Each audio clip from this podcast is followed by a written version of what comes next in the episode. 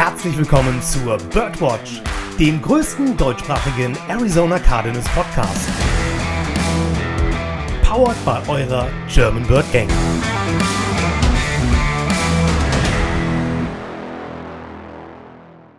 Rise up, Red. Herzlich willkommen zur 54. Episode der Birdwatch. Es ist uns wie immer ein außerordentliches Vergnügen. Heute mal dienstagsabends, weil wir hatten ja das Monday Night Football Spiel. Ich meine, wir alle werden es mitbekommen haben. Ähm, und ich habe noch, äh, ich will ja nichts sagen, aber ich habe noch gestern früh, Montag früh, habe ich hier zu den beiden ne, Kollegen Feuersteins, habe ich äh, morgens in die Gruppe geschrieben und ich habe gesagt, Leute, auch wenn ich am Donnerstag letzte Woche im Podcast behauptet habe, wir werden das gewinnen, wir choken das heute Abend. Zu viel on the line. So, und was ist passiert? Wir choken. Aber nicht nur irgendwie, wir choken richtig hart. So, und in dem Sinne erstmal natürlich wunderschönen Abend, Lukas und Dennis. Was geht ab? Guten Tag. Moin, moin. Moin, moin.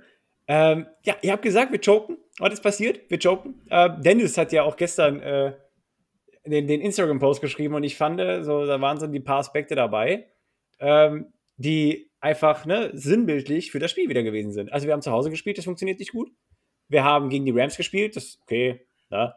Ich glaube, viele vergessen, dass es immer noch sehr, sehr schwierig ist, einen Division-Gegner zweimal im Jahr zu besiegen, weil du kennst dich unheimlich gut, ja. Und das ist halt, es, es, passiert auch in der Regel nicht, dass du zweimal gegen den gleichen Gegner gewinnst in der Saison. Ne? Also, dass du da die Siege tradest, ist schon okay. Ähm, abgesehen, also, abgesehen davon stand dieser Season Sweep von den Rams halt auf dem, auf dem Kalender. Ne? Ähm, du hättest einen Playoff-Spot äh, clinchen können. Und du hättest quasi die Division, schon für dich entscheiden können, ja, weil die Rams dann drei Spiele Abstand zu dir gehabt hätten, mit noch vier Spielen zu spielen. So.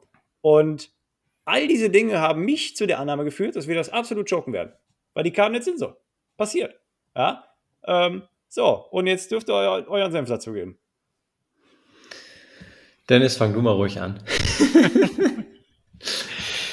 ja, hätte, hätte Fahrradkette, ne? Ähm, ja, es, es war ein typisches anscheinend 2021 Homegame, ähm, wo nicht allzu viel läuft, wenn der Gegner gut ist, sagen wir es so.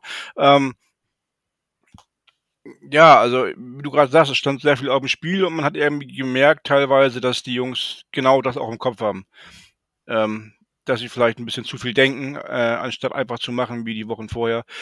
Dass sie ähm, an einigen Stellen wirkt es ein bisschen nervös in, in einigen Momenten. Ähm, ja, ist vielleicht auch der, der Jugend einiger Spieler oder der Unerfahrenheit einiger Spieler noch geschuldet. Ähm, aber es war nicht das erhoffte Highlight zur Primetime. Ja, Dennis, du hast es in dem Instagram-Post, wie Joshua ja gerade eben gesagt hat, so schön geschrieben. Äh, Home und Primetime ist auf jeden Fall schon mal eine Sache zu viel.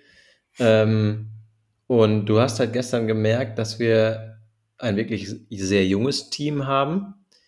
Ähm, und in ein paar Situationen hast du gemerkt, dass ähm, alle nicht auf Höhe waren. Ne? Also Cliff äh, mit einigen Calls total daneben wo ähm, du dann hier sitzt und das Spiel guckst und denkst, ähm, okay, den Call verstehe ich nicht. Dann ähm, gab es wieder eine, Miss eine Misskommunikation und so ganz, ganz viele Ebenen, die plötzlich nicht ineinander gegriffen haben und dann, ja, haben wir äh, leider das Spiel gegen die Rams verloren. Ja, schön gesagt. Ähm, ne? Wie, wie Dennis so schön gesagt hat, hätte, hätte Fahrradkette. Wollen wir das aber doch jetzt mal alles so ein bisschen systematisch aufrollen. Wir haben ja letzte Woche Donnerstag, wie jede Woche, ähm, unsere Keys to Victory formuliert. Und ich würde sagen, jeder von uns präsentiert einfach nochmal sein Key to Victory, weil ich glaube, wir haben alle Schlüssel nicht erfüllt. Oder sagen wir mal semi. Und äh, komm, Lukas, fang einfach mal an. Du bist gerade im Flow. Ja, Was war hatte, dein Key to Victory? Ich hatte ja auf jeden Fall die Uhrzeit, also die, die, die Zeit äh, zu regulieren. Und ähm, für dich selber in der Offense sehr, sehr viel Zeit runterzunehmen. Ja, und das hat ja schon mal nicht so gut geklappt. Ne? Also ich habe jetzt gerade die äh, Minuten nicht gerade direkt vor mir. Wir hatten ähm, mehr Time of Possession. Also wir ah, hatten 30, 56 und die Rams okay. hatten 29, 4. Ja, okay, gut. Ähm, dann haben wir das zwar äh, gewonnen, aber wir haben leider aus der Zeit nicht das Erhoffte gemacht, was wir haben wollten. Ne? Und ähm, ich glaube, ich weiß gar nicht, ob ich, welchen Key to Victory ich noch hatte. Ich glaube, wir waren uns alle relativ einig mit den Busparken, Laufspiel stoppen, auch wenn Daryl Henderson ja raus war. Ähm, aber wir haben Sony Michel ja auch gut ähm, ja, in ein, zwei Situationen stoppen können, aber es war halt leider am Ende zu wenig, um ihn wirklich richtig aus dem Spiel zu nehmen. Ne? Ja. Ja, meine Keys to Victory waren ja auch einmal der Bus. Ähm, 79 Yards für Sony Michel, 10 Yards für Ben Jefferson. Liest sich erstmal nicht so schlecht, aber mein zweiter Key to Victory und der war Donnerstag ja auch mein erster, den ich genannt habe, ähm, das war die starken Wide Receiver, die, die starken Passempfänger rauszunehmen. Tyler Higby hat sich selber rausgenommen mit Covid-19, ähm, aber Cooper Cup hat man diesmal nicht in den Griff bekommen. Ne? Er hat 13 Receptions gehabt, 123 Yards und äh, auch, und das mag ich gar nicht sagen, aber Odell Beckham, einer der Spieler, die mich nicht aufs Feld gucken kann, äh, mit 77 Yards und Ben Jefferson auch mit 58, wobei das äh, hauptsächlich 52 Yards aus diesem einen Touchdown-Pass zusammengekommen sind, wo unsere Secondary irgendwie im Tiefschlaf gewesen ist oder wie Lukas vorhin genannt hat, Misskommunikation stattgefunden hat. Nimm du ihn, ich habe ihn sicher. Äh, und dann waren sie alle weg. Nimm du ihn, ich habe ihn auch nicht. Ne? Oder, oder so. Ähm, aber äh, also meine Keys to Victory haben nur halb funktioniert. Das Laufspiel ist einigermaßen limitiert gewesen, aber das Passspiel hat halt bei den Rams zu gut funktioniert und wenn ein Quarterback wie Matthew Stafford ein Quarterback-Ranking von 150,1 hat, dann wird es halt auch schwierig, so ein Spiel zu gewinnen. Lass mich kurz noch mein Key to Victory präsentieren und dann gehen wir noch mal ein bisschen ins Detail darauf ein, was alles schiefgelaufen ist und warum, wieso, weshalb. Ähm, ich hatte ja gesagt, wir müssten Matthew Stafford unter Druck setzen, ähm, weil äh, Matthew Stafford, wenn er unakkurat wird, dann weil er eben unter Druck ist. Das hat man in den Niederlagen gesehen, die Wochen davor. Ähm, das hat man auch gestern Abend gesehen. In den Situationen, wo er denn mal unter Druck war, war er auch, sagen wir mal, unakkurater. Ja, da hat er gestern aber auch sehr gut ausgesehen teilweise, wo man wirklich also Chapeau sagen muss, aber dazu kommen wir gleich. Ähm, aber alles in allem 3, 6, 20 Yards ist halt zu wenig. Und äh, vor allem halt gegen Matthew Stafford und von daher ähm, der Pass Rusher sowieso über weite Strecken gestern fand ich nicht so geglänzt, auch wenn du so einen Overload-Blitz gebracht hast. Der wurde von der O-Line jedes Mal unglaublich gut aufgenommen. Also da gab es wirklich allerseltenst einen freien Rusher, der da auf Matthew Stafford losgegangen ist. Und wenn das das ein oder andere Mal passiert ist, hat er den Ball trotzdem auf irgendwelche Art und Weise angebracht. Also da ging wirklich alles gestern Rams Way, wenn man so möchte. Ähm, aber tauchen wir jetzt mal ein bisschen tiefer ins Detail ein und fangen wir einfach mal beim Bus an äh, von wegen dem Bus in der Box parken. Also wir haben eben darüber gesprochen, Sonny Michel, 79 Yards, 20 Carries. Ist okay. Ähm, auch ein bisschen verzerrt dadurch, dass er, glaube ich, äh, einen längeren Lauf hatte von 19 Yards. Ähm, der reißt den Schnitt natürlich ein bisschen hoch. Äh, aber alles in allem ähm, fand ich, hatten wir den Lauf ganz gut unter Kontrolle gestern. Ja, da, da stimme ich dir vollkommen zu. Ich fand halt nur in der Situation im vierten Quarter, wo es wichtig wurde, und wir quasi ähm, ja darauf angewiesen waren, die Rams schnell vom Feld zu kriegen. Da haben wir es halt leider nicht geschafft, den Lauf zu stoppen. Ne? Ich erinnere mich daran, dass wir drei dann in unserer WhatsApp-Gruppe auch geschrieben haben, ähm, jetzt laufen die hier einfach den Ball die ganze Zeit, weil die wissen, dass wir es nicht gestoppt bekommen und dann haben wir es ja doch irgendwann nach einer Zeit gestoppt bekommen.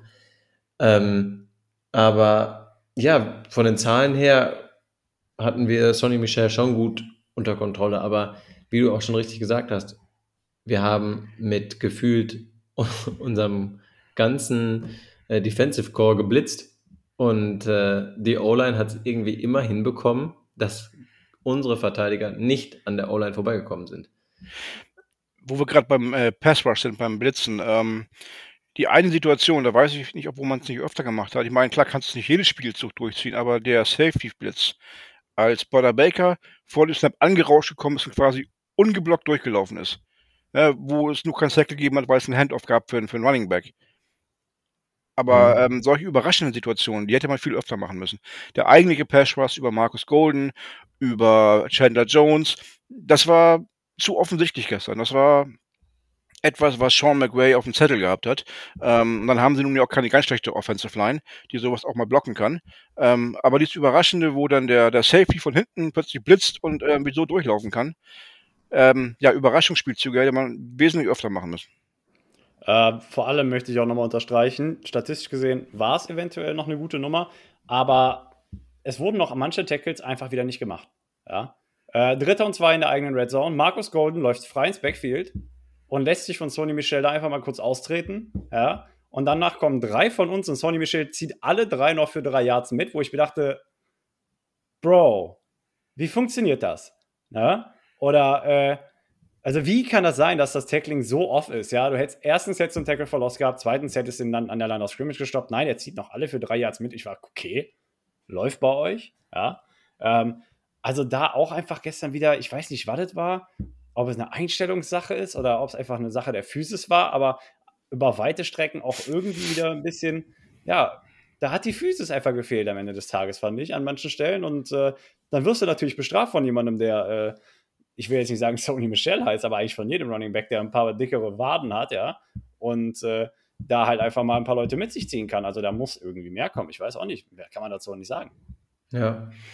Ja, und ich ähm, habe mich auch gefragt, äh, weil ich finde, hier greifen ja Pass Rush und äh, Laufverteidigung greifen eigentlich total ineinander über. Ich habe mich so ein bisschen gefragt, lag es daran, dass wir nicht physisch genug waren oder woran lag es, dass unser Pass Rush auch nicht durchkam? Ja, wir haben äh, denen ja schon gesagt, hier Props äh, für eure O-Line-Leistung bei den Rams. Das muss man ja einfach wirklich sagen. Die haben uns ja gefühlt immer hinten rausgehalten. Wir kamen ja selten wirklich durch. Und wenn es mal war, dann war es was Überraschendes. Oder äh, jetzt auf Anhieb fällt mir der eine äh, Sack von Zach Allen ein.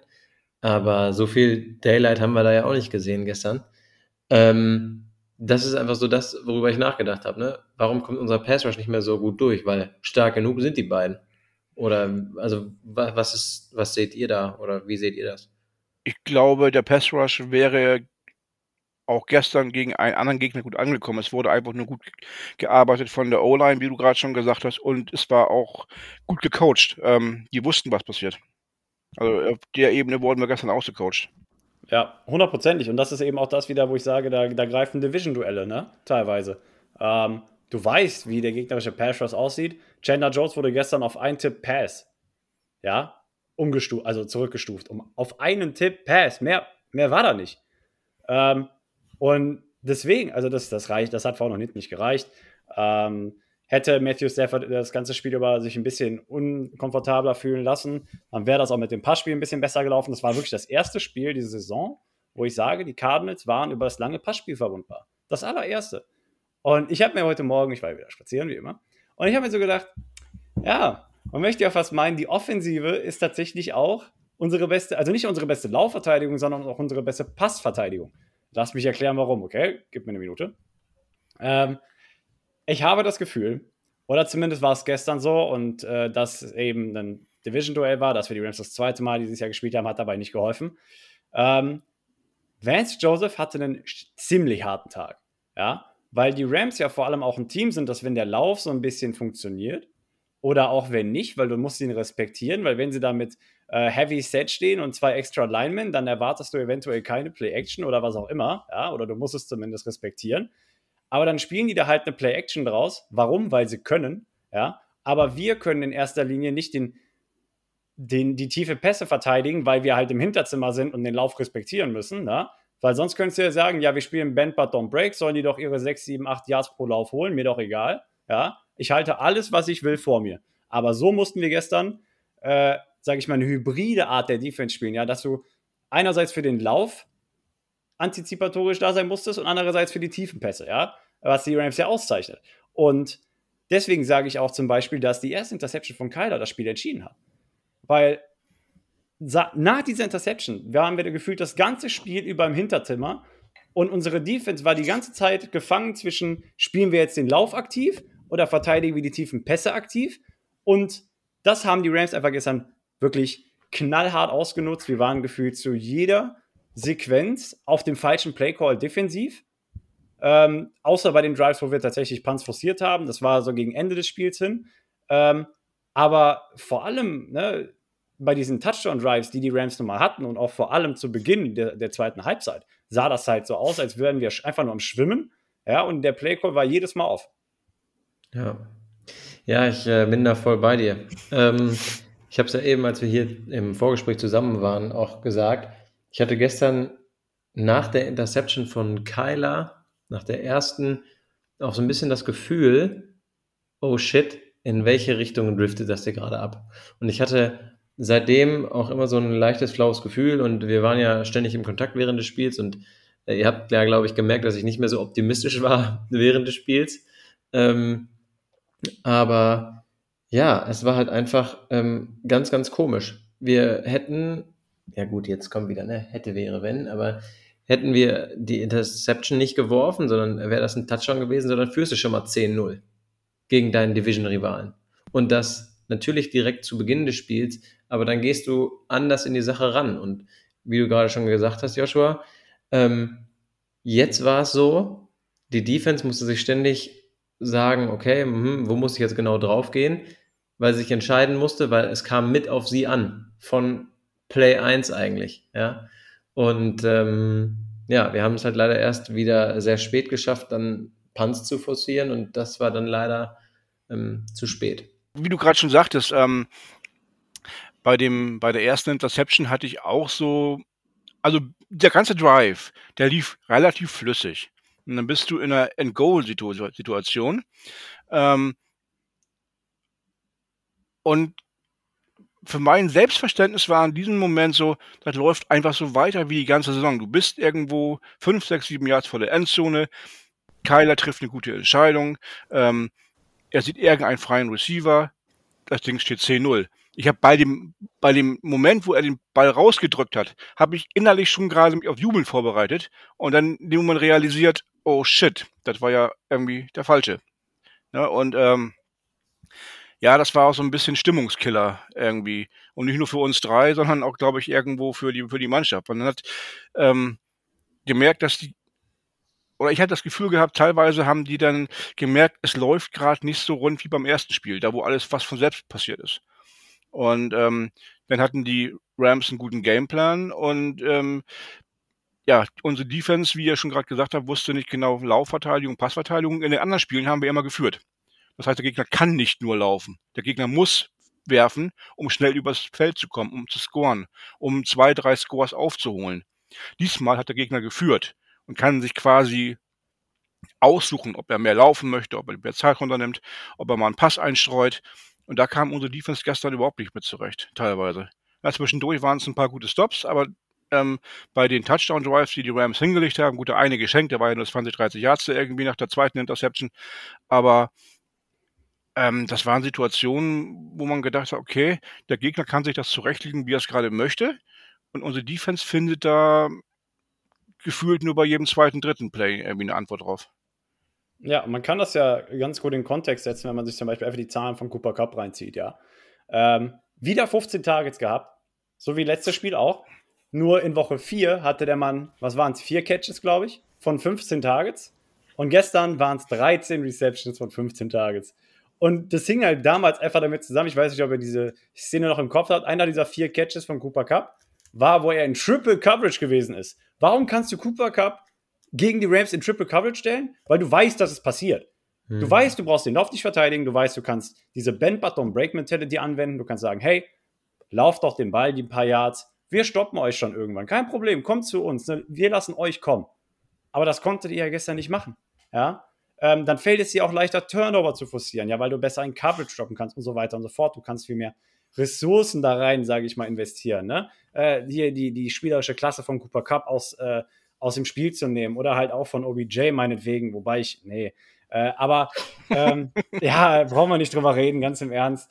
Ähm, äh, das, ist für, das ist für mich wie Cam Newton, das, das funktioniert, aber egal. Ähm, Ne, aber das, das, das hat ja gestern einfach nicht funktioniert. So, und äh, du hast gesehen, dass wenn die Defense halt wirklich in dieser Rolle ist, von wegen, äh, hey, wir wissen nicht so ganz, was wir tun sollen, wenn man so möchte, ja, oder hey, wir schwimmen hier gerade ein bisschen, das funktioniert nicht so gut. Und ähm, ich denke, einerseits liegt es daran, für mich, wie gesagt, ähm, ein großer Unterschied gestern auch gewesen, wenn man sich einfach mal die Starspieler zum Vergleich zieht. Äh, Aaron Donald, Chandler Jones, ja. Äh, Aaron Donald hatte äh, Donald. Aaron Donald hatte, hatte einen super Tag. Äh, die, der, der Tip Pass, der zur Interception geführt hat, der Sack, Der erste Sack, erster Spielzug, erster Sack. Letzter Spielzug, letzter Sack, ja. Zwischendurch hat er, ist er ein bisschen mal von der Bildfläche verschwunden, hatte hier und da ein paar Quarterback-Hits, aber mehr auch nicht.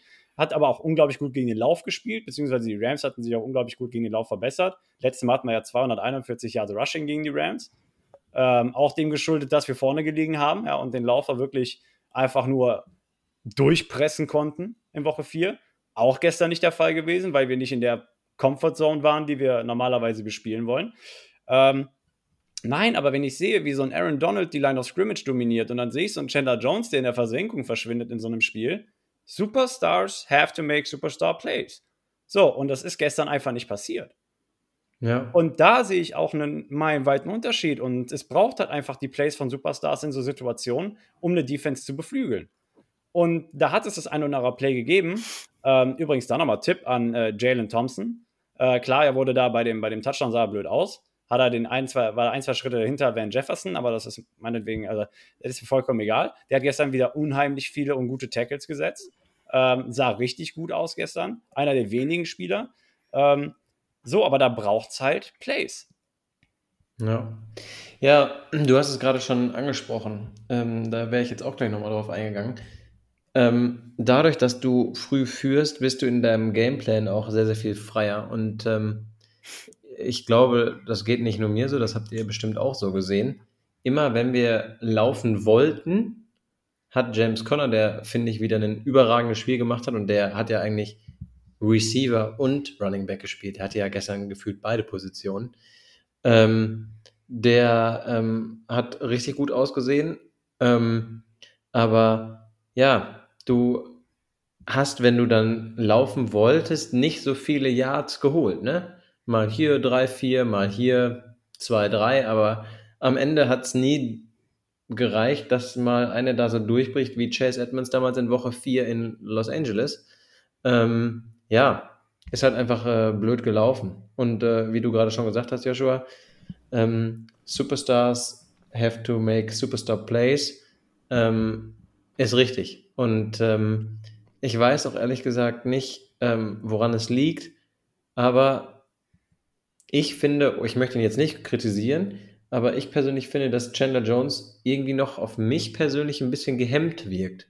Ich weiß nicht, wer das kommt, aber er ist noch nicht wieder der Chandler Jones, den wir im Cardinals Jersey so die letzten Jahre gesehen und geliebt haben. Er ist irgendwie, ich habe so das Gefühl, seit seiner Covid-Erkrankung weiß nicht. Irgendwie ist er da nicht so on fleek gerade. Na gut, das ist aber eine Debatte für einen anderen Tag, ohne ja, klar. das Wort nein, nein, alles gut. Ja, ja, abbinden zu wollen. Äh, ich fand die Überleitung ganz gut. Ähm, lass uns so ein bisschen jetzt zur Offense stehen. Wir haben jetzt lange über die Defense gesprochen, weil ich fand zum Beispiel auch, äh, unabhängig davon, dass wir gestern 30 Punkte zugelassen haben, wir hätten gestern 40 Punkte scoren können. Ja. Ähm, und wir waren gestern tatsächlich, also offensiv, war es für mich, ich glaube ja auch so ein bisschen an Schicksal. Es war einfach, es hat sich so angefühlt, als sollten wir verlieren. Hat sich so angefühlt. Ich weiß auch nicht. Also, äh, allein schon, ja, sorry, aber das was soll ich sagen? Äh, die Turnover, die wir hatten, vier Stück an der Zahl. Wir haben ja nur einmal gepantet. Wir hatten fast 500 Yards offensiv. Abgesehen davon, dass der Zone-Kommentator gesagt hat, bis auf die paar Touchdowns lief bei den Karten jetzt gar nichts. Sorry, ja, 500 Yards gefühlt offensiv, 23 Punkte, das ist natürlich, das passt. Ja, du brauchst immer 500 Yards, um 23 Punkte zu machen. Ich weiß nicht. Ja. ja. Äh, unabhängig davon. Äh, wir hatten 450 Yards offensiv. Ich habe jetzt leicht aufgeholt. Sieben Yards oder wir hatten, glaube ich, 443 insgesamt, aber ist ja egal. Ähm, die Turnover, die wir hatten, die kamen immer zu den ungünstigsten Zeitpunkten oder in der ungünstigsten Field Position oder sonst irgendwie, wo es hätte sein können. Ja. Ähm, ich lese kurz vor, beziehungsweise ich, ich führe kurz an und dann könnt ihr euren Senf dazugeben. Ja, ihr dürft euch gerne einen Turnover rauspicken, was auch immer. Der erste Turnover war, wie gesagt, die, die Red Zone Interception, äh, die Tipp von Aaron Donald zum Rookie Linebacker Ernest Jones. Ähm, die zweite, der zweite Turnover war die zweite Interception äh, die Kyler an Leonard Floyd abgegeben hat, wo ich denke, an einem anderen Tag macht er den Wurf auch. Oder er segelt ihn einfach komplett rüber, weil er Leonard Floyds Athleticism respektiert. Aber gut, so viel dazu. Ähm, der dritte Turnover war die erste misslungene Fourth Down Conversion, war das die erste an Hopkins oder war das die andere? Ich die, erste, die erste war an Hopkins, wo er den Ball gedroppt hat. Ja. So, die erste, wo dein Superstar Wide Receiver das Ding in die Zahl bekommt und sagt, nö, mach ich nicht. Ja, äh, den fängt er im Schlaf. 99 von 100 Mal. So, dann turnt er da den Ball over und das war an deren 10-Yard-Line, ne? So. Ähm, und dann der letzte und finale Turnover, wieder eine Fourth Down Conversion. Ich fand's gut, dass, also ich fand's wirklich gut, dass er da mit James Conner gegangen ist, Cliff Kingsbury, weil äh, hat auch vorher im Spiel schon funktioniert und wir sagen immer, hey, wenn du jemandem den Ball geben willst, um ein Jahr zu bekommen, lass es James Conner machen. Ich fand, die Refs haben uns auch einen ekelhaften Spot gegeben, muss ich dazu sagen. Aber können wir gleich noch im Detail drüber reden. Ähm, aber abgesehen davon, wie gesagt, das war der vierte Turnover. Ähm, drei davon in der zweiten Hälfte. Alle, wenn nicht in der Hälfte oder in der Red Zone der Rams oder halt in unserer eigenen Red Zone. Ja. Ähm, und wie gesagt, also das waren, allein die zwei Interceptions haben 14 Punkte für die Rams bedeutet. Jetzt kannst du die von den 30 Punkten abziehen und uns schenken und plötzlich sieht der Score genau andersrum aus. Also diese Turnover, und jetzt dürft ihr euren Senf dazugeben, zu den schlechtesten Zeitpunkten, zu denen sie hätten kommen können. Ja, die Zeitpunkte waren erstmal miserabel und ähm, bei allen vieren äh, war, war die Ausführung auch ähm, schlecht. Also es war jetzt nicht irgendwie Pech oder irgendwie dumm gelaufen oder irgendwie sonst was. Beim, bei der, beim ersten, ähm, ja, der Ball war getippt. Aber der Ball wäre, glaube ich, auch ohne dass er getippt wurde, intercepted worden, weil er hätte durch zwei Verteidiger durchwerfen müssen. Und das funktioniert selten. Ähm, Zach Ertz war, glaube ich, das Ziel und der war sehr gut gecovert. Der Verteidiger stand vor Zach Ertz und äh, durch den anderen hätte er auch durchwerfen müssen. Also der hat es eigentlich nur leichter gehabt, den Ball zu fangen, weil er getippt wurde, aber der wäre auch so abgefangen worden, bin ich mir ziemlich sicher. Ähm, zweite Interception war vielleicht die richtige Entscheidung, aber scheiße ausgeführt. Vielleicht war es auch eine miese Entscheidung. Ähm, aber Zach Ertz wäre hinter Leonard Floyd frei gewesen, ähm, offen gewesen. Aber ja, gut, brauchen wir nicht drüber reden. Die Ausführung war ähm, Sätzen 6.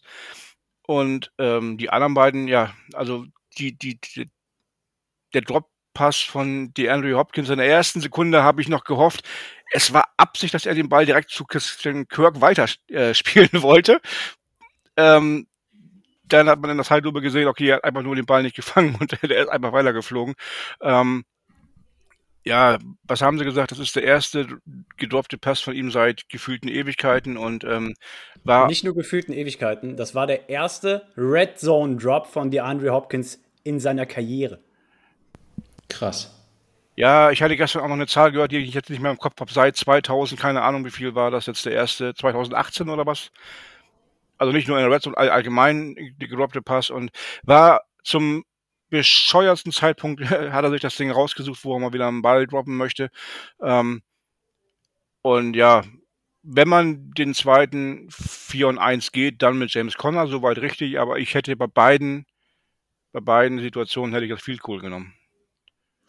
Ja, und äh, das ist nämlich der Punkt, äh, wo ich auch stand, und darüber haben wir ja gestern Nacht auch geschrieben. Ähm, spätestens bei dem zweiten Fourth Down ähm, musst du dafür gehen, musst du es kicken, ähm, weil dann hättest du immer noch die Chance gehabt, zu sagen, ich glaube, waren nicht noch so fünf Minuten auf der Uhr oder so? Ja, so in dem Dreh. Vor allem, du bist 10, 45 ja, du, du, bist, du bist zehn Punkte hinten. Du brauchst sowieso ja. ein Field Goal und einen Touchdown. Richtig. Was du zuerst machst, ist vollkommen Latte. Und vor allen Dingen, äh, Prater hätte es an dem Tag bewiesen, er hatte schon zwei aus der Distanz gemacht, also lass ihn ruhig noch eins schießen, ist doch Wumpe. Das habe ich äh, mir gedacht. Ähm, ja, die erste Interception von Kyler hat mich ein bisschen an so, ja, seine früheren Jahre erinnert. Weiß ich nicht, vielleicht war er da ein bisschen zu, ähm, ja, geil auf den Touchdown, weiß ich nicht. Ähm, auf jeden Fall ähm, habe ich, hat mich das an, ich glaube, war das nicht im ersten Jahr, wo wir gegen Pittsburgh mit ihm gespielt haben, wo er quasi so eine ähnliche Interception in der Endzone wirft. Auf jeden Fall hatte ich da so einen kleinen Flashback. Ähm, ja, und äh, dann den Pass auf, ähm, ich nenne es jetzt mal Pass auf äh, ähm, Floyd. Ja, Dennis, sag. Ich wollte Anekdote zu deinem Pitch, zu deiner Interception gegen Pittsburgh, die du gerade im Kopf hast. Ja. Bei dem Spiel waren wir von der Birdgang ja drüben. Ich kam gerade vom Bier holen die Treppe hoch. Ich steige quasi wieder ins Stadion und das erste, was ich sehe, ist diese Interception. Ich denke nur, ich kann gleich wieder rückwärts gehen und noch ein Bier holen. Nicht schlecht. Ja, geil. Ach nö. Ich brauche einen Doppelten. Gib mir noch mal einen Schnaps dazu, bitte. Ein, zwei. Ja, auf jeden Fall, ja, äh, dann der äh, ja, Pass auf Leonard Floyd. Meinetwegen, lass ihn hochkant ins Aussegeln oder auf den Oberrang oder sonst wohin. Aber bitte nicht so, dass Leonard Floyd den einfach nur tippen muss, äh, fangen kann und dann läuft. Ähm, ja, und äh, das mit Diop ist halt auch einfach ärgerlich. Aber da, da siehst du halt auch, dass es, wie ich ja eingangs schon gesagt habe, dass es so in ganz, ganz vielen Bereichen des Teams gestern auch einfach nicht lief. Ne? Also, ähm, dass Diop plötzlich die Bälle nicht oder den Ball nicht fängt, äh, sich dann am Ende noch äh, leicht verletzt, wodurch er die letzten beiden Snaps ja nicht auf dem Feld stand. Und ähm, ja, einfach total ärgerlich. Also, so, als wäre man zu geil gewesen auf das Spiel, als wäre man zu geil gewesen oder hätte auch diese noch Ausfälle von Jalen Ramsey und Tyler Higby, die ja noch raus waren, als hätte man so das dann so gesehen und gesagt, ja, chillig, jetzt äh, gewinnen wir das auf jeden Fall. Weiß nicht, als wäre man das zu locker angegangen, obwohl ich gar nicht sagen will, dass sie das zu locker angegangen sind, weil ich das nicht glaube. Es hat halt einfach an ein, zwei Punkten irgendwie gefehlt. Ja, und äh, ich sage einfach, es war zu viel Druck. Also es war einfach zu viel Druck. Die ganzen Storylines, diese ganzen Implikationen, die wir schon so oft angesprochen haben, ja. Du spielst zu Hause und es wurde ja schon öftermals auch in der Pressekonferenzen entlang der ganzen Woche gesagt worden, es, es haben mehrere Spieler gesagt, es hat Cliff Kingsbury gesagt, ja, wir sind uns darüber bewusst, dass wir zu Hause schlechter spielen als sonst wo und wir wollen das eigentlich ändern. So, dann hast du Primetime Game. Letzte Primetime Game, ja, gegen die Green Bay Packers auch nicht so schön ausgegangen, ja. So, das heißt, da hast du noch einen Chip.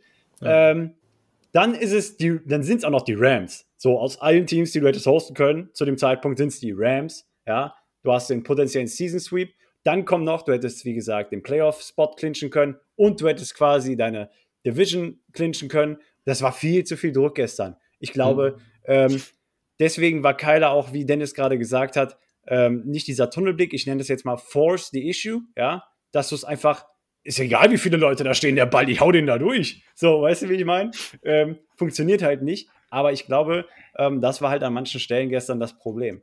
Und ja. ähm, du wolltest halt einfach wieder mit dem Kopf durch die Wand. Du hast es ja auch am Ende gesehen. Ähm, es war viel zu viel Aufregung da. Ja. Ähm, zum Beispiel, okay, das war aber auch so ein Momentum-Killer ne, bei dem letzten Drive, nachdem wir den Onside-Kick recovered haben. Ähm, Kyler läuft da für 20 Yards Holding Call gegen Sean Harlow, okay, kommen wir gleich noch drauf, aber ne, erstmal Holding Call. So, und da war das Momentum mal tot. Dann kam der Vollstart noch dazu, nochmal fünf Yards zurück, tschö mit Ö. So, und dann bringst du da irgendwie so ein, so ein Labradutsch-Ding an und dann spiked er den Ball nicht, sondern scrambled da irgendwie im äh, Panikmodus rum. Da war viel zu viel Druck hinter gestern. Und deswegen war ich auch schon der Überzeugung früh, als ich mir das Ganze halt nochmal, ähm, ja, ich das Ganze nochmal Revue passieren habe lassen und über das Spiel nachgedacht habe, da war zu viel Druck hinter. So, und dann kriegst du noch die Message, dass den Rams äh, so viele Starter fehlen, ja. Und dann sagst du, oh, jetzt müssen wir das Spiel aber auch gewinnen. Das ja, hilft klar. dir auch nicht. Nochmal noch mal mehr Druck, ne? Nochmal mehr Druck. Und ich weiß nicht, ob es so ist. Ich werfe es einfach mal in die Runde. Ihr könnt mir gerne dann direkt äh, eure Meinung dazu sagen. Das will ich auch. Ähm, und zwar hat man ja in der Woche auch so viel gehört, dass äh, Coach Cliff Kingsbury mit äh, hier ähm, wie heißt er denn? Bill Belichick, doch immer so rumgewitzelt hat von wegen, ah ja, Coach of the Year, wer macht's von uns beiden? Ich hatte gestern auch den Eindruck, weil wir haben es ja auch schon angedeutet, in ein, zwei Play Calls war Cliff auch irgendwie nicht on the road, keine Ahnung. Irgendwie, ich weiß gerade nicht, was, was er da gedacht hat oder was er da gesehen hat oder wie auch immer. Aber ähm, ja, vielleicht, vielleicht hat er sich auch das zu sehr zu Herzen genommen und hat zu sehr darüber nachgedacht, was da eigentlich ähm, für ihn auch möglich ist zu erreichen. Auf jeden Fall, ja. Ja, nimm allein ja die Situation mit dem Field Goal. Na? Ja, genau. Wo, wo, er, wo das Ego sagt, den vierten und eins, den mache ich aus neun von zehn Mal, ja. ja. Aber das Field Goal zu nehmen wäre in der Situation die wohl ähm, vernünftigere Entscheidung gewesen. Ja? ja? Weil entweder du triffst das Field Goal und kriegst die drei Punkte und du brauchst nur noch den Touchdown oder du schaffst es nicht und die kriegen eh den Ball da. Ja. So, was soll's? Das wäre die vernünftigere Entscheidung gewesen. Die smartere. Ähm, die smartere, ja. Ähm, so, und äh, ich stimme dir da auf jeden Fall zu. Vielleicht war bei auf Seiten von Cliff auch ein bisschen Druck dahinter, aber wie gesagt, ich glaube, es hilft unserem Team tatsächlich auch nicht, wenn du äh, mit so vielen Chips zu spielen hast, ja. Mhm. Ähm, dann hast du die Home Crowd noch hinter dir. Ja, die wollen dich zwar unterstützen, aber ich glaube, in dem Moment macht es einen tatsächlich nur nervös. Ähm, vor allem, wenn du halt so früh zurückgerätst und wenn die zweite Hälfte so anfängt, wie sie halt angefangen hat, Kyler wieder die obligatorische First Drive äh, nach der Halbzeit Interception geworfen. Man kennt sie, ja. Ähm, da war einfach zu viel Druck hinter. So, und ich glaube, die müssen sich erstmal wieder erden jetzt, ja. Wir stehen jetzt, wir stehen 10 und 3, Freunde. 10 und 3. Und, und, genau, und genau das ist so der Punkt. Ganz ehrlich, ja, wir haben letzte Nacht nicht die Playoffs geclincht. Ja, wir haben gegen die Rams verloren. Ja, wir sahen über weite Strecken des Spiels nicht so aus wie den Rest der Saison. Who cares? Es war ein Spiel, wir haben es verloren, wir haben auch aus guten, ich glaube, wir haben die Gründe jetzt so äh, thematisiert. Es lag nicht nur an einem Spieler, es lag irgendwie am Team, es sollte halt nicht sein. Wir es haben war halt ein Kollektivversagen, ja. Genau, es war ein Kollektivversagen. außer Matt Brady, außer Special Teams, die waren on fire. Richtig. Außer Special Teams. Ähm, aber sonst, äh, ja, fehlt mal. Da siehst du aber halt auch wieder, wir haben zwar viele Veteranen im Team, aber du siehst halt auch, was für eine junge Basis wir haben. Also zum, zum Thema äh, Special Teams on Fire, ja. Und da siehst du auch mal, was passiert, wenn du einen vernünftigen Longsnapper hast. Props an Aaron Brewer in dem Moment. Wirklich, ich habe direkt gesagt gestern, ich habe es ja direkt in die Gruppe geschrieben. Ja. Fucking MVP. Ähm, ja, also ich habe ihn auch beim Pro Bowl gewotet, so ist es nicht. Ah, nee, ah, nee, äh, nee Quatsch. Ging ja noch gar nicht. Ging, ging ja noch gar nicht. Ging ja, schon wieder nicht. Ich habe heute schon wieder gewotet. Ja. Ging schon wieder nicht. Nee, das war, äh, wollte ich. Ich wollte ihn voten, aber ging nicht. So rum war es. Egal. Ähm, ich habe ja gestern in der ersten Emotion nach dem Spiel gesagt, für mich hat äh, äh, Kingsbury das Spiel verloren, hat er auch immer noch, aber jetzt nicht nur ausschließlich.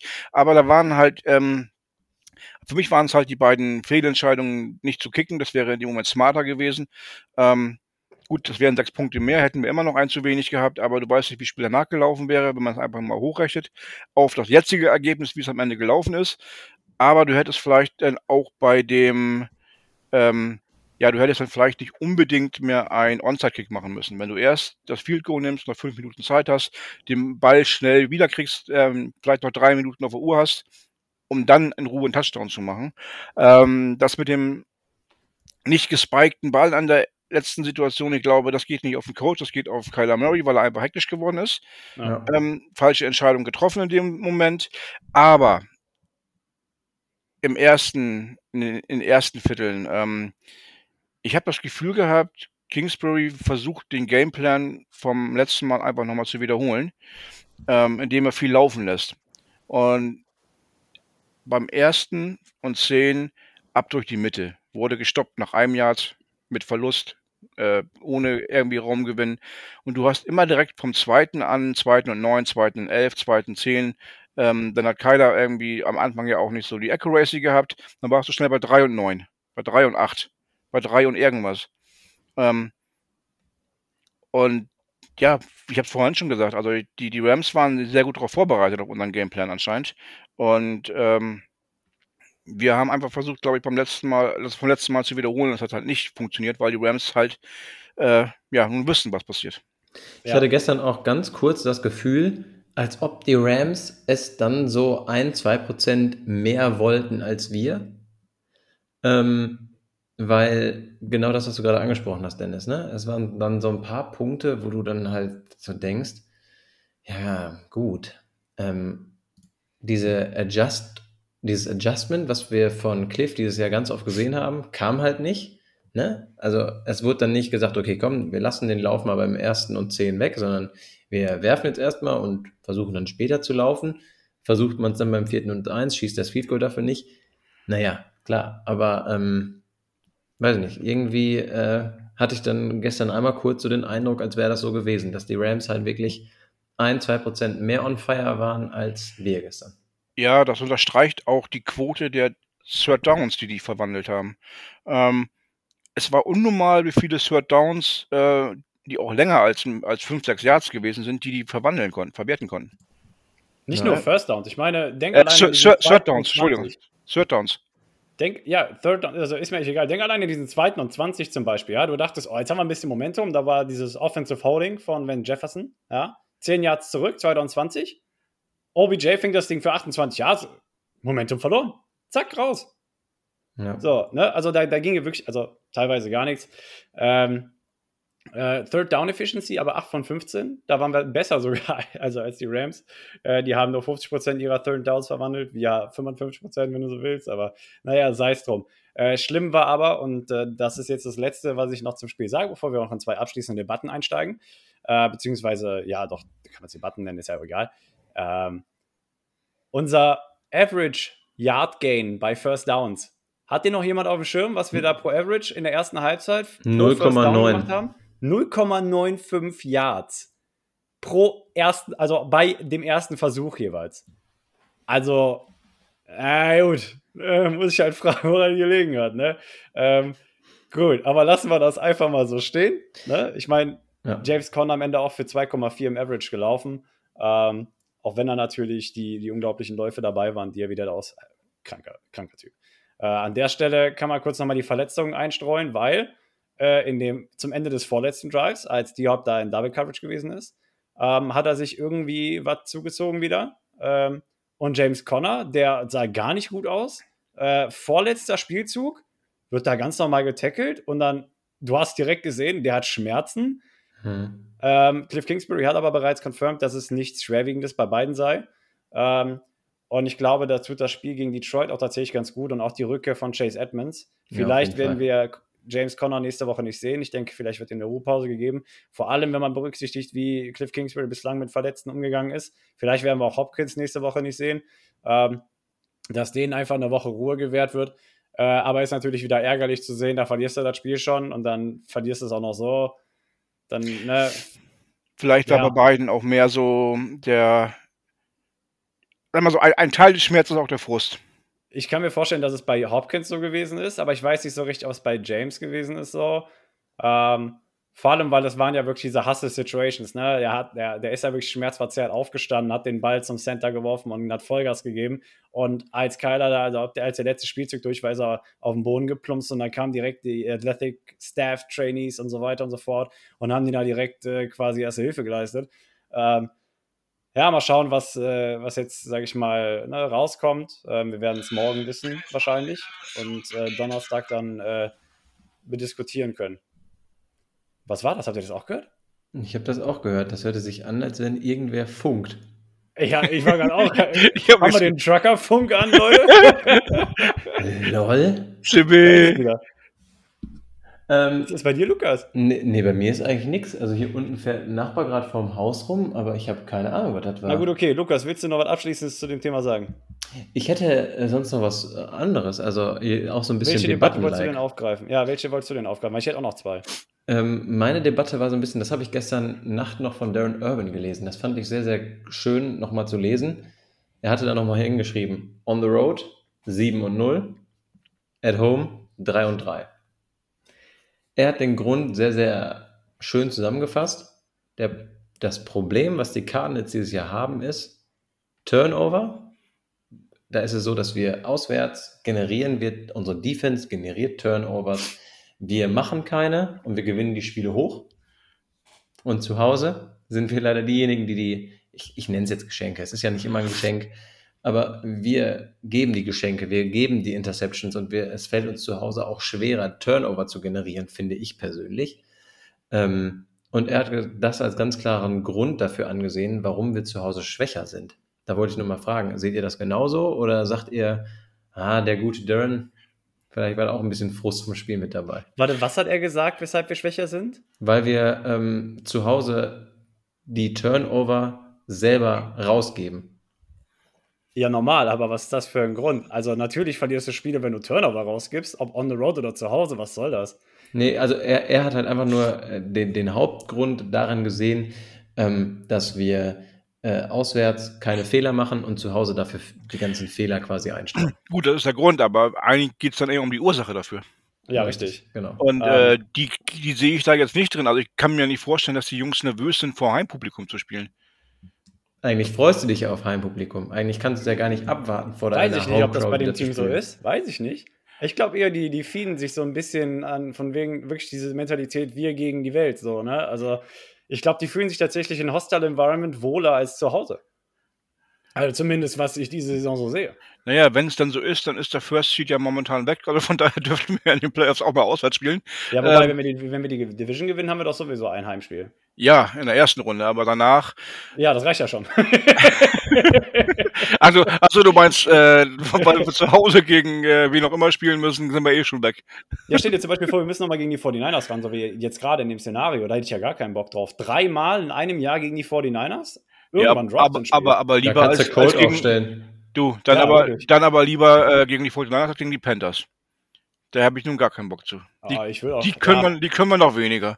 Das stimmt. ähm, aber um auf den Punkt zurückzukommen, dieser Darren Urban, ähm, nicht Darren Urban, auch, äh, es gibt ja verschiedene Podcast-Formate von den Cardinals. Und da sitzen ja wirklich auch alte, ich will nicht sagen alte Hasen drin, ja. Aber Aber, da sitzen passt ja, ja es gibt eigentlich. Ja, auch noch, ja, doch, kann man ja so sagen. Ja. Da sitzen dann auch solche Leute wie Mike Jurecki, ja, oder ähm, hier, wie heißt der, Craig Grialou, ja. Mhm. Ähm, und die wirklich, wenn du denen zuhörst, wenn wir zu Hause verloren haben, Junge, die sind pissed.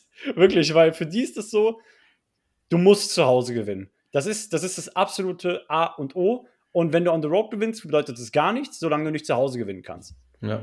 Aber ich denke mir halt, vor allem im Zuge der Pandemie, letztes Jahr hast du gesehen, Heimvorteil ist nicht mehr. Ja, äh, das, das, es gewinnen 65 Prozent oder 63 Prozent der Teams auswärts momentan. Das ist kein Zufall. Ja. Ja, Da gab es auch einen schönen Spruch von Darren Bickley, aber habt ihr den gelesen? Nee. The nest becomes a pest.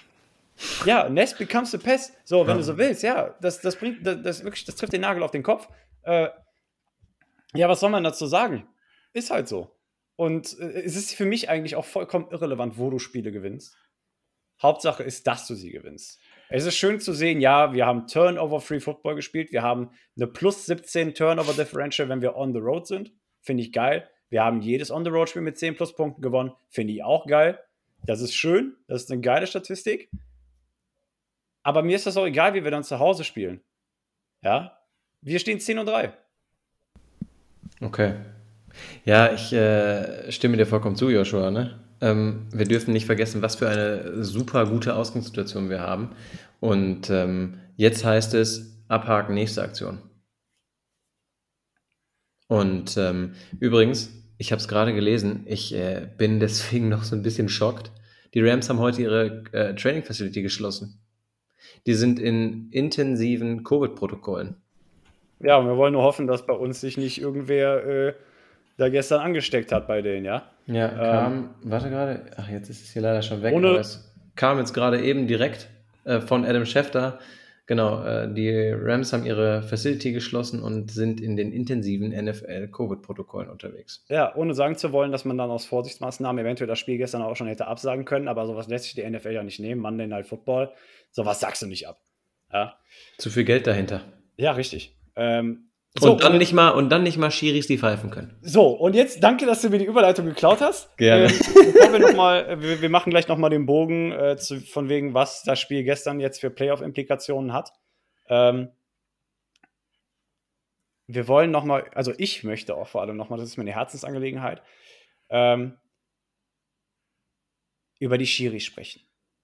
Und allein das Spiel gestern wieder oder zum Beispiel auch das Spiel Bucks gegen Bills am Sonntag hat für mich irgendwie, ich weiß auch nicht, dieses inconsistent Calling der NFL-Referees seit Beginn der letzten Saison wirklich, das wird immer schlimmer von Saison zu Saison gefühlt, dieses Jahr von Woche zu Woche.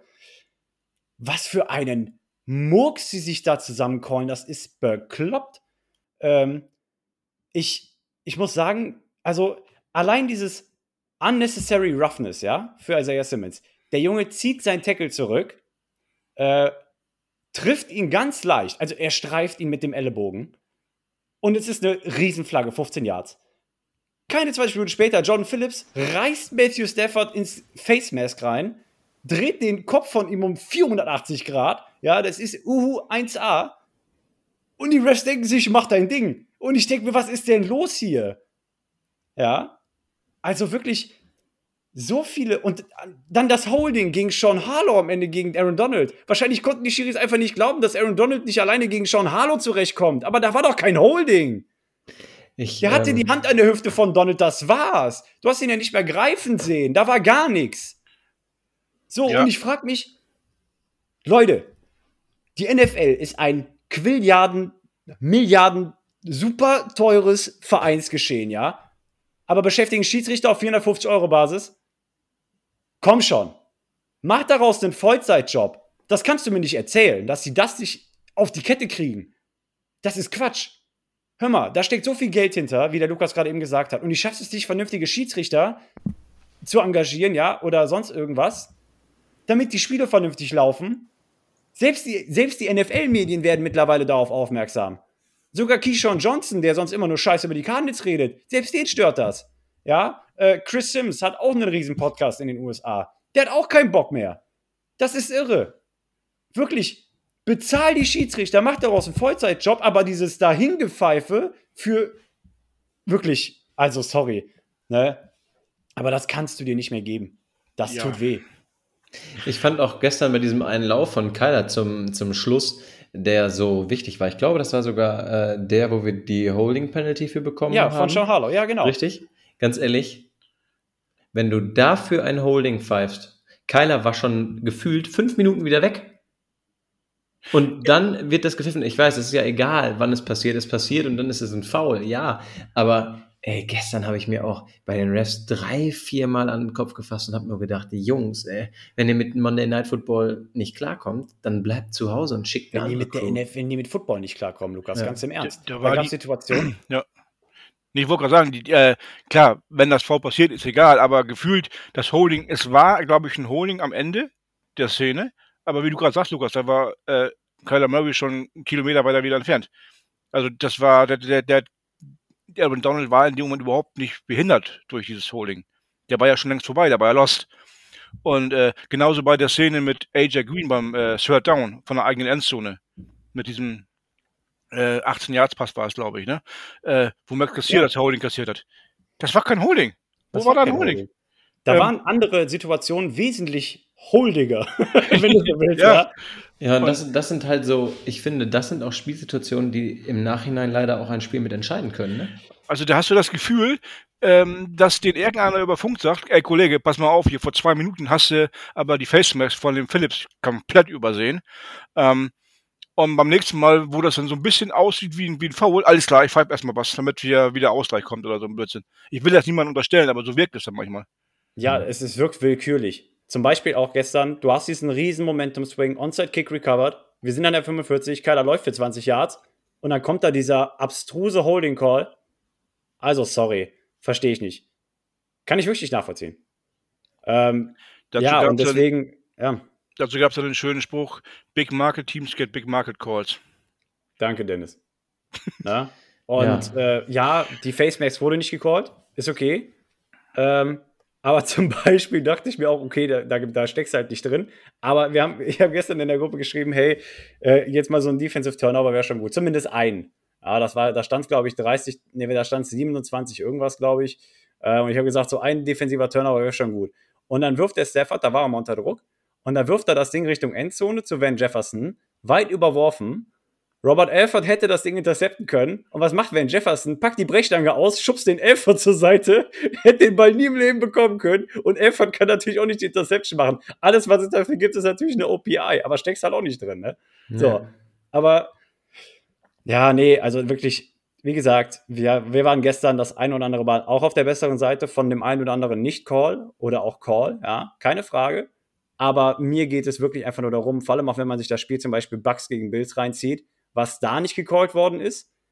Diese Holdings, zum Beispiel letzter Drive der Bills, ja, äh, in der Overtime, der Pass auf Stephon Dix, der wird davor gehalten, wie, äh, wie ich, äh, äh wie, wie, da fällt mir gar nichts zu ein, ja, und das pfeifen die nicht. Junge, da, da krieg ich wirklich Herpes. Und das ist schon selten, dass dir mal ein äh, stilistisches Bild nicht einfällt, ne? Wirklich. Normalerweise bin ich da und flieg. Vor allen Ja. Dingen, dass du mal Stefan Dixon Schutz nimmst. das ist schon. Nee, also wirklich, äh, da nochmal der Appell an die NFL. Ich weiß nicht, aber nein, da muss, da muss, da musst du auch einen Vollzeitjob draus machen, bin ich ganz ehrlich. Das ist, als würdest du äh, dem Bundeskanzler sagen: Hör mal, hier machst du drei Tage die Woche, dann machst du halbtags. Komm, braucht ja nicht mehr. Ja, ist doch wahr. Und Angel kommt die anderen zwei Tage aus der Rente zurück. Ja, Also, also, Roger, wenn du das hörst, ne? Arbeite man an euch. Wirklich, also da muss ich was tun, bin ich ganz ehrlich. Und wie gesagt, die Medien werden ja auch darauf aufmerksam mittlerweile. Äh, dass ich denke mal oder ich hoffe mal, dass die NFL sich dem annimmt, weil, wie gesagt, äh, was sich halt auch wirklich in anderen Spielen abspielt und jetzt auch gestern bei uns und äh, vor allem, wie gesagt, jetzt auch, weil es diese Woche wirklich präsent war, dieses Bucks-Bills-Game. Sorry, aber musste halt, musste was tun, bin ich ganz ehrlich. Ja, wie gesagt, ich verstehe nicht, wie du Schiedsrichter 450 Euro Basis machen kannst, aber gut. Ähm, noch ein anderer Take. Ich habe es Ja. euch gerade eben gesagt, dass die Rams die Facility geschlossen haben. Odell Beckham tests positive for COVID-19. Jetzt heißt es wirklich einfach nur hoffen, dass keiner unserer Leistungsträger sich mit dem gestern äh, doch noch einmal zu doll geknuddelt hat und jetzt auch Symptome kriegt. Ja, vor Also- allem, weil äh, Byron Murphy hat sich das eine oder andere Mal mit Cooper Cup geknuddelt. Die haben sich ja auch gegenseitig immer aufgehoben nach einem Play. Ja. Fand ich echt süß. Ja. Ähm, da hat Byron dem Cooper mal aufgeholfen, da hat der Cooper dem Byron mal aufgeholfen. Also war wirklich, war wirklich ein faires Spiel gestern, muss man ja sagen. Ja, absolut. Ähm, also das, war wirklich, das war wirklich ein faires Spiel gestern, muss Aber- ich mal hervorheben. da heißt es jetzt wirklich einfach nur äh, Daumen Einfach drücken. nur hoffen, dass da wirklich keine positiven Tests die Tage bei rumkommen, bin ich ganz ehrlich, ja, 100 Prozent. Ja. Weil sonst äh, wird das Spiel in Detroit, könnte auch äh, sonst bescheiden werden für uns. Das ist korrekt. Ja, aber da können wir zumindest sagen, dass wir vom Glück reden können, dass wir gegen Detroit spielen.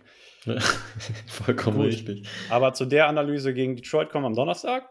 Ähm, wir haben heute keine Crazy Predictions eingestreut, weil, wie gesagt, wir haben verloren. Ich glaube, wir haben auch heute unsere nicht aufgegriffen, weil das war fernab von Gut und Böse. also von daher nicht böse nehmen, Bird Gang. Äh, wir haben ja die ein oder andere Crazy Prediction auch noch im Nachhinein bekommen zu, Son zu Donnerstag. Ähm, schickt uns gerne eure Crazy Predictions für diesen Donnerstag. Die werden wir dann wieder mit aufgreifen. Ähm, gut, beenden wir die Folge, indem wir nochmal ganz kurz auf das Playoff-Picture zu sprechen kommen. Oder Lukas, wolltest du auch nochmal Nee, ich, ich äh, mach mal und dann unter, unterstreiche ich deinen, deinen Take noch. Okay, ähm, also ich mache jetzt hier mal gerade die Schedules parallel auf. Die, ähm, wir fokussieren uns jetzt erstmal auf die Division, ja, ähm, weil ne, wäre ja mal schön, wenn wir die Division gewinnen würden und wir gucken jetzt einfach mal, wie da der Spielplan aussieht. Also die Rams spielen noch gegen Seattle, Minnesota, Baltimore und San Francisco in der Reihenfolge. Wir spielen gegen Detroit, Indianapolis, Dallas und Seattle in der Reihenfolge. Wir haben das eine Spiel Vorsprung, wenn nicht sogar zwei gerade, weil wir in der Division einen besseren Rekord haben. Noch. Ja, ähm, wir spielen noch gegen Seattle. Die Rams haben aber bereits zwei Spiele, nein, drei Spiele in der Division verloren, ne? Warte, lass mich nachschauen. Ähm, so, das heißt, selbst wenn wir am Ende mit den Rams ähm, zwei Spiele verloren, selbst wenn wir am Ende mit den Rams Gleichstand hätten in der Division, wir aber den besseren Division-Record haben, haben wir natürlich den, den First Seed, wenn, wenn man so will. Ähm, wäre sehr wichtig. Ähm, von daher, schedule-mäßig ist auf jeden Fall die Division drin, wenn die Cardinals das so zu Ende spielen, wie sie angefangen haben. Ähm, klar hast du jetzt so ein paar Niederlagen über die letzten Wochen eingestreut bekommen, aber wie gesagt, da kam eine Menge zusammen und äh, ich denke, genauso wie bei den Rams, das Jacksonville Jaguars Game letzte Woche zur rechten Zeit kam, kommt für uns dieses Detroit Game nochmal zur rechten Zeit. Da kann man nochmal ein bisschen frische Luft schnappen und nochmal äh, sich auf die letzten drei harten Wochen vorbereiten. Ähm, und dann, sage ich mal, den Schedule so runterfahren und aus salopp würde ich jetzt behaupten, dass der Schedule der Rams ein bisschen härter ist als der der Cardinals. Ja. Und ähm, gerade nochmal, um allen zu sagen, die da draußen jetzt gerade Nervenplatz bekommen und sagen, oh nein, die Cardinals haben verloren. Also, die Cardinals haben auch immer noch 87,4% Chance, die NFC West zu gewinnen. Also, locker bleiben, entspannt bleiben. Jetzt am Sonntag gucken wir uns das Spiel gegen Detroit an und danach kommen die anderen drei Wochen, wo es nochmal richtig Feuer gibt. Also, alles drin, alles gut, shit happens. Richtig, einfach mal ne, die Kacke vom Schuh abwischen. Ähm, übrigens, nochmal, wir stehen 10 und 3, Freunde. Nach, nach Woche 14 stehen wir 10 und 3. Hätte man mir vor der Saison gesagt, zu Woche 14 stehen wir 10 und 3 und wir gewinnen eins der zwei Spiele gegen die Rams. Sag, nimm mir einen, der das nicht genommen hätte. Nimm mir einen. Jeder hätte es genommen. Jeder hätte es gekauft. Absolut. Waren wir nicht teilweise bei 15 und 2 für den Season Record, als wir rum, rumgealbert haben? Also, Ja, du, du, warst ja auch wieder, du bist ja so einer der, der, der ganz Bekloppten hier. Haben wir nicht auch mal über zu Null nachgedacht? Nein, Spaß. Lassen wir das. Ja, Ja, Das sind dann die ganz harten Fanatics, ne? ja genau. Aber äh, sei es drum. Ähm, so, beleuchten wir noch ganz kurz, weil ähm, das, wir haben ja jetzt den gleichen Rekord wie die Packers und wie die Buccaneers. Wir stehen aber gerade an Platz 3 in der NFC, wenn man so will, weil, passt auf, ähm, Packers natürlich, weil sie den Tiebreaker gegen uns haben, die haben ja gegen uns gewonnen. Tampa Bay aber steht vor uns, pass auf. Da entscheidet die Härte des Schedules, beziehungsweise ich glaube die restliche Härte des Schedules darüber, wer jetzt quasi vor, also vor dem einen und hinter, also, oder ne, da, da entscheidet der Härte des Schedules über die Reihenfolge, ja. Und die sagen, dass Tampa Bay den härteren Schedule hat mit New Orleans, Carolina, New York, Carolina. Auf jeden Fall. Also, äh, Also, ey, ich meine, ja. unfassbar. Äh, alle Ähm, drei Mannschaften sind für ihr unfassbar starkes Running Game und Passing Game bekannt.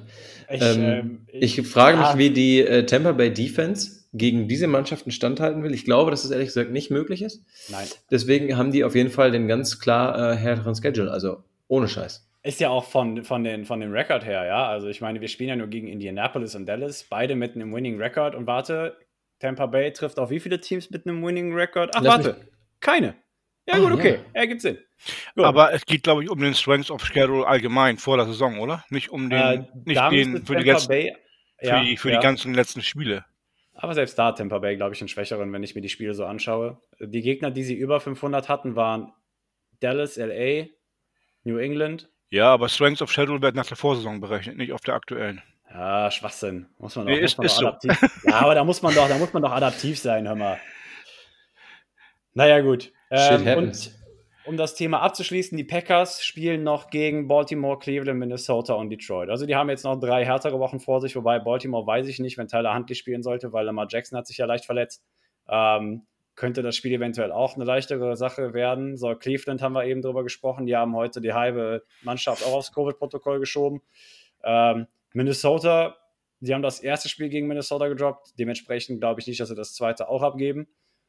Ja, und dann Detroit. Detroit. Ja, so.